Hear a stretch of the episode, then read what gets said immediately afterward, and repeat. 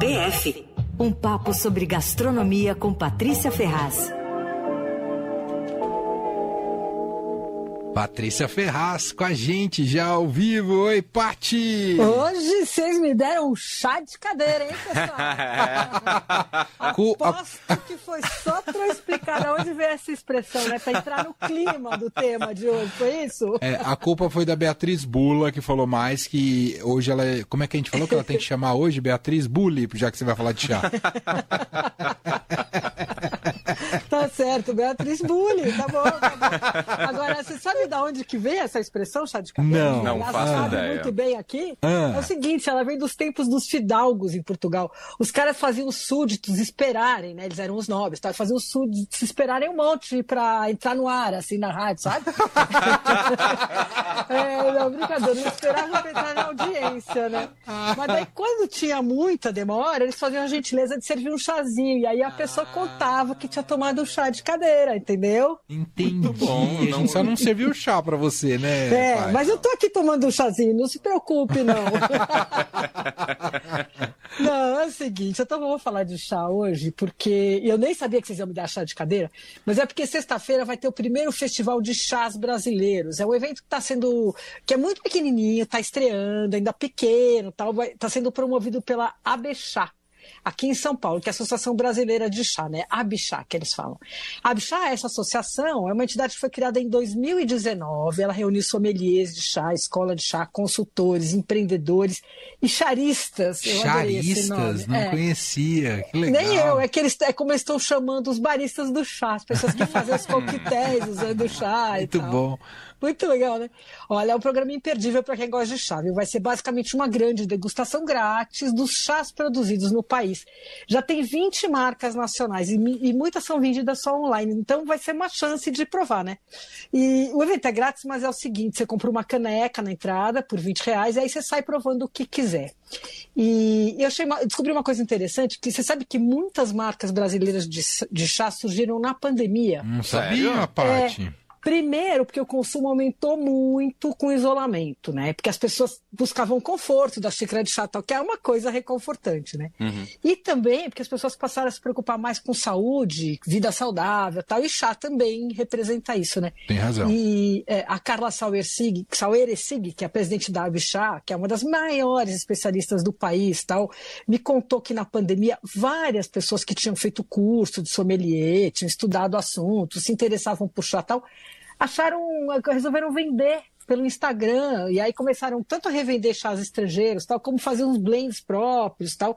E essa gente toda vai estar no festival. Então isso explica muitas marcas, muitas marcas novas que surgiram, né? Uhum. E você sabe que o Brasil não é um grande produtor de chá, né? Nunca foi. E olha, o rei de Portugal, Dom João VI, bem tentou implantar a cultura do chá aqui logo que ele chegou com a corte em 1808. o chá era moda na Europa, os portugueses amavam tal. E o rei mandou trazer não só as mudas, e um, como um bando de chineses para cultivar o chá. Nossa. E aí eles começaram. É, vieram os chineses, porque eles sabiam lidar com a planta e tal. Eles começaram plantando no Jardim Botânico, e aí depois nos arredores do Rio, no Vale do Paraíba, e até em São Paulo, onde hoje é o centro da cidade e o viaduto do chá, né? Ah. Essa é, aliás, uma das histórias que a gente vai contar direito na série sobre comida nos tempos da independência, que vai ser exibida no History Channel em setembro. É uma parceria do Paladar com o History. Não sei se vocês já ouviram, Não mas são oito episódios.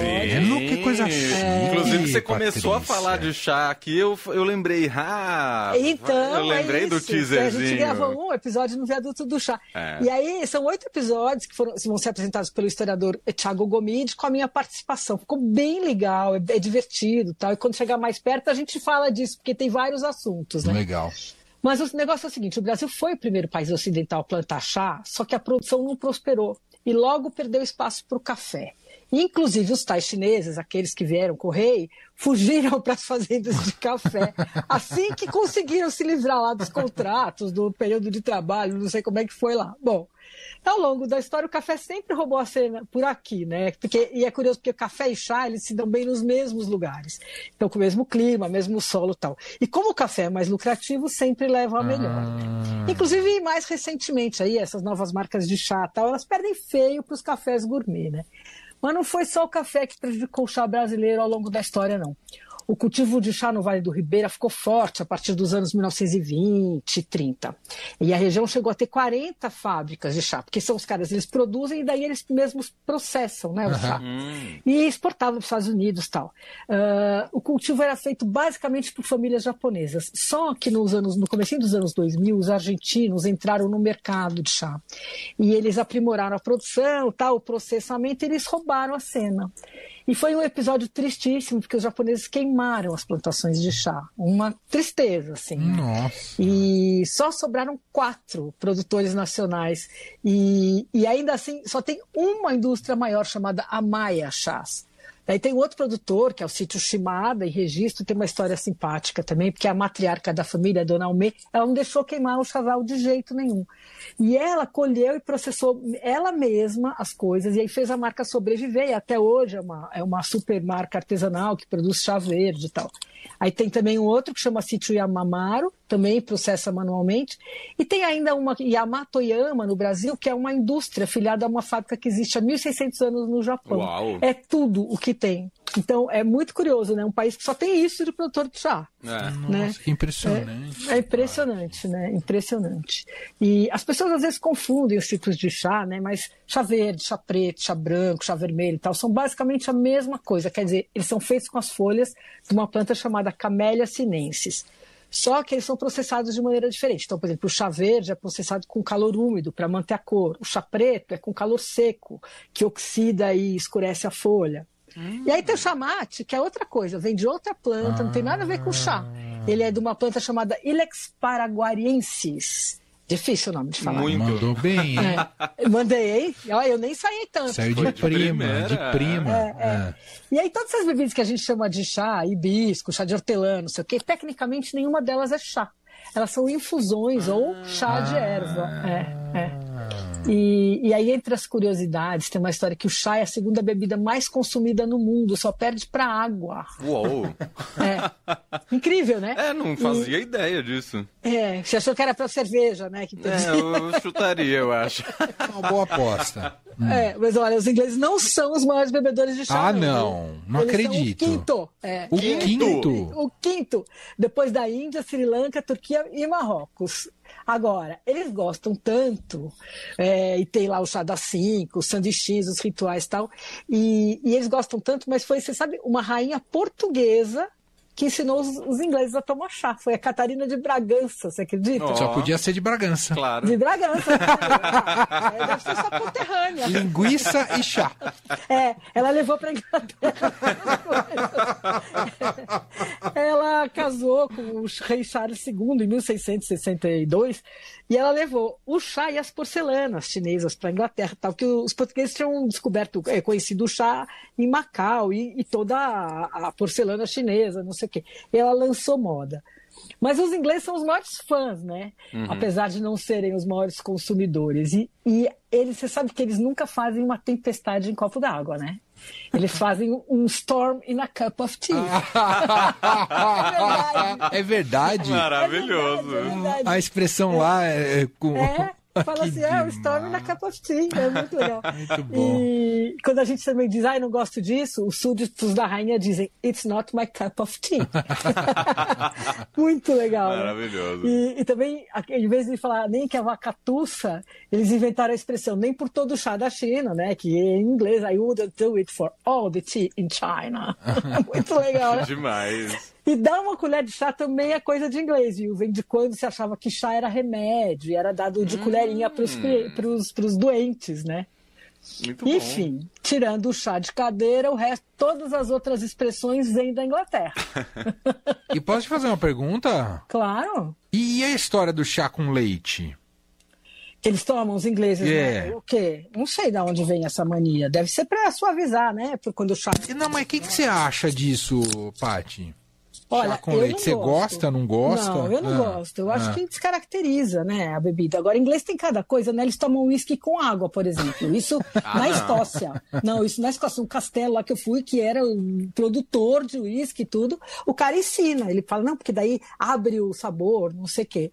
Então, acho que tomar chá com leite é menos mal do que Tudo bem. pôr água no copo do uísque. Não, eu não sei, eu não, não sei dizer o que se é bom, se é ruim. Eu não gosto. É, Eu também Então- não, acho É, bem também não. esquisito o chá com leite. É. É, é, ele muda, fica parecendo um café com leite, não sei, ele É. muda a consistência, assim, né, a textura, tudo. Eu não acho legal, mas enfim, né? Inglês gosta, né? É. E você sabe, quem vocês sabem fazer um bom chá? Ah, não, não, Não. sou especialista. Então, Paty. é assim, é fácil, não tem muito erro, é esquentar água, mas assim, não é pra ferver a Ah, água. então acho que eu consigo. Não, mas É, eu ó. acho que esse você vai conseguir. Mas né? ela já deu um detalhe importante aqui. É, não é não é pra ferver ferver a água. Ah, já errei já. Você Ah quando ela começa a ferver, você põe o chá dentro e desliga. E a proporção é 200 ml de água, que é mais ou menos uma xícara, quer dizer, uma xícara que é mais ou menos 200 ml, 240, para 2 ou 3 gramas de chá. E aí é isso, você deixa uns dois ou três minutinhos, né, em infusão, e, e pronto, porque se você deixar também muito tempo, ele amarga, fica muito forte. E não é para cozinhar a folha, então não é para ferver junto, sabe? É só para dar essa, fazer essa infusãozinha. assim. Chá é com açúcar ou sem açúcar, Paty? Sem, Sem, né? né? Ah, bom. Totalmente Sem. sem. Ah, bom. Totalmente sem, né?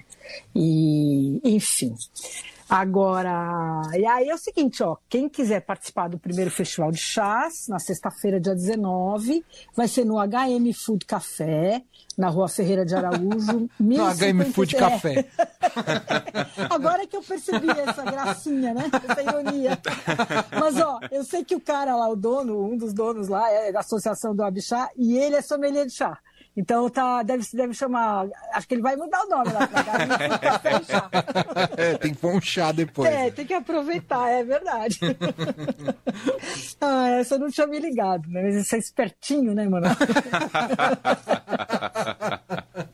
Ó, é na Ferreira de Araújo, 1056. Na verdade é o seguinte: o evento vai das três ta- da tarde às oito da noite. É, as inscrições pelo site já se encerraram, mas dá para chegar na hora e se inscrever, e aí eles vão fazendo um rodízio lá das pessoas tal.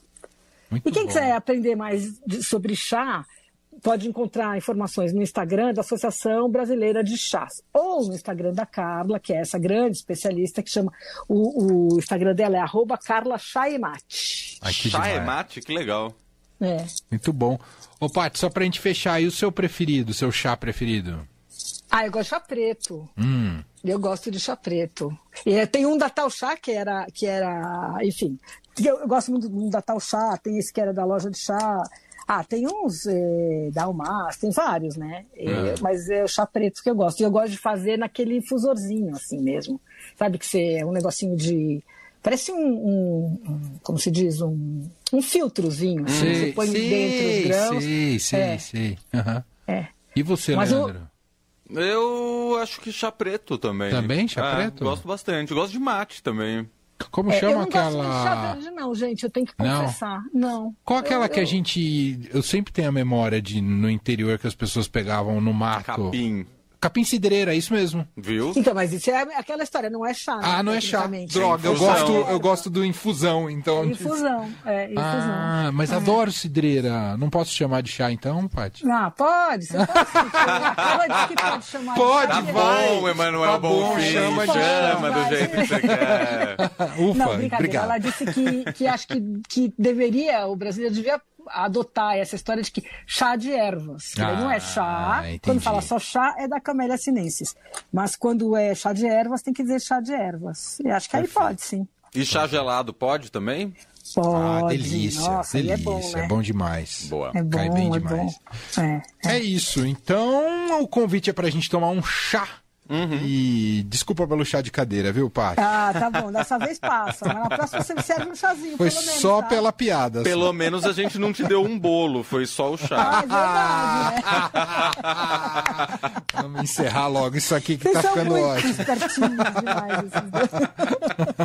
Um beijo, Paty. Beijão. Beijo. Vamos ouvir alguma coisa? Ah, é verdade. Então você vai. Você que escolheu a sua música. É Me fala por que que você escolheu Two, né? essa. T for Two. Você gosta com a ela. É isso. Então tá bom, vamos ouvir essa maravilha aqui para encerrarmos esse nosso papo sobre chá. Beijo, Paty. Beijo, Beijo. gente.